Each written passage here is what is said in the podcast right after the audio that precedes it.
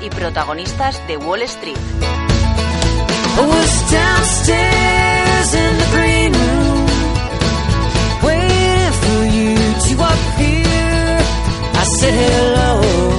Pues como decíamos, Wall Street, de ojo a esas caídas que, sufrió en el día de ayer, superiores al 1%, es el peor comienzo del mes de octubre desde el año 2011 y vamos a repasar eh, todas las claves con Juan Enrique Cadillanos, Private Equity Manager de Milar Equity. Juan Enrique, muy buenos días.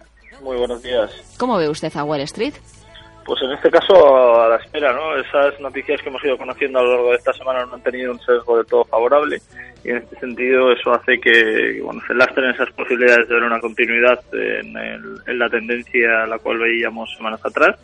Yo creo que Wall Street en este sentido para la jornada de hoy un poco a expensas de ver qué ocurre con el viejo continente, esas decisiones o esa toma de medidas por parte de Mario Draghi, de ver si esa recompra o no de activos por parte del Banco Central Europeo se hace efectiva hoy a las dos y media y veremos a ver, como digo, qué, ocurre, ya que en Estados Unidos hoy prácticamente no hay no hay apenas referencias, únicamente pedidos eh, a, fábrica y bueno, eh, tampoco es eh, una situación ahora mismo interesante en Estados Unidos en cuanto a la volatilidad, por ello el volumen de contratación está siendo especialmente bajo hoy.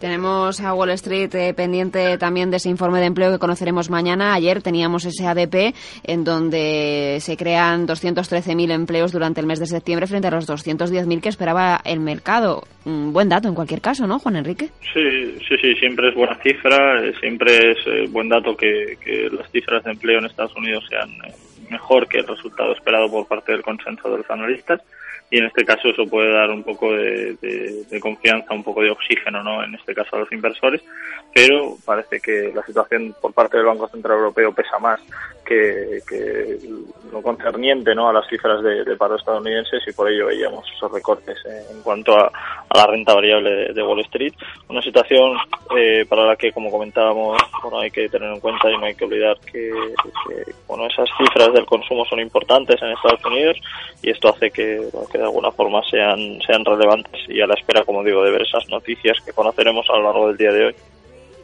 Pues estamos pendientes de esas noticias del día de hoy. Me gustaría también preguntarle por la noticia bomba que teníamos eh, en el día de ayer, ese eBay que anunciaba que se separaría de PayPal a la hora de eh, operar en bolsa y que podrían cotizar de forma independiente. Sí, la verdad es que, bueno, se puede interpretar como una mala noticia a priori por, eh, por el consumo interno que pueden generar ambas compañías, pero yo creo que son ambas buenas alternativas. Eh, yo creo que el, caminar eh, de forma independiente, el caminar separadas, harán que se vean bien cuáles son sus verdaderas líneas de negocio y un poco ver sobre todo, bueno, cuál cuál deberían ser o cuáles deberían ser en este caso las, las mejoras para cada una de ellas, lo cual bueno puede ser un, fiel reflejo un poco de la situación actual que, que viven cada una de, las eh, compañías eh, citadas. En este sentido yo creo que es una buena noticia para ambas. Aparte de esa noticia, hablando de, eBay y de PayPal eh, en la cotización americana, leíamos también un informe, no sé qué opina usted o si ha tenido ocasión de leerlo, pero MarketWatch, el, el portal americano, decía que eh, la operativa dentro del NISE no es lo que era y que va a dejar de poner imágenes de los traders operando en mercado porque son engañosas. Parece que le ha declarado la guerra a este índice y a estos operadores. Sí, parece que bueno, no está muy contento con ellas. Yo creo que más teatro que, otra cosa, pero, pero bueno, en general es cierto que hay cierta disconformidad en, este sentido. No es el único que ha reflejado unas palabras similares con respecto a esta institución, pero bueno, eh, ya digo que es, bajo mi punto de vista, es más un, un papel que, que otra cosa. No creo que sea relevante en este sentido y tampoco creo que pueda hacer daño o no daño a la, a la situación actual, por lo que no, no lo deberíamos tomar como algo importante en este sentido.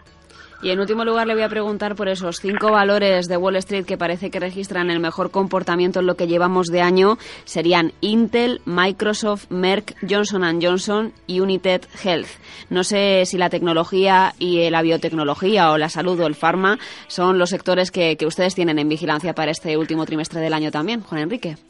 Pues en este caso, como venimos comentando meses y semanas atrás, eh, ambos sectores, tanto el tecnológico como el farmacéutico, eh, deberían tendrían que haber sido eh, los, eh, los más protagonistas en este sentido. Así ha sido. vemos como ambas compañías, tanto Microsoft como Merck, dentro de ese listado, copaban gran parte de nuestro protagonismo y dentro de esa situación era un un buen reflejo de, de, la economía estadounidense en estos momentos por la diversificación que tenía y sobre todo por las nuevas inversiones desde el punto de vista internacional. Y bueno, eh, ambas reflejan esa fortaleza, esa consistencia y sobre todo esa estabilidad que necesitamos por parte de un mercado en el que a Estados Unidos se le espera, se le esperaba y se le esperará más de, de ello. Yo creo que estas cinco, aparte de algunas otras, pueden seguir siendo eh, buenas referencias, buenos números y, bueno, yo creo que puedan reflejar una confianza importante de cara a los mercados de renta variable en el corto plazo.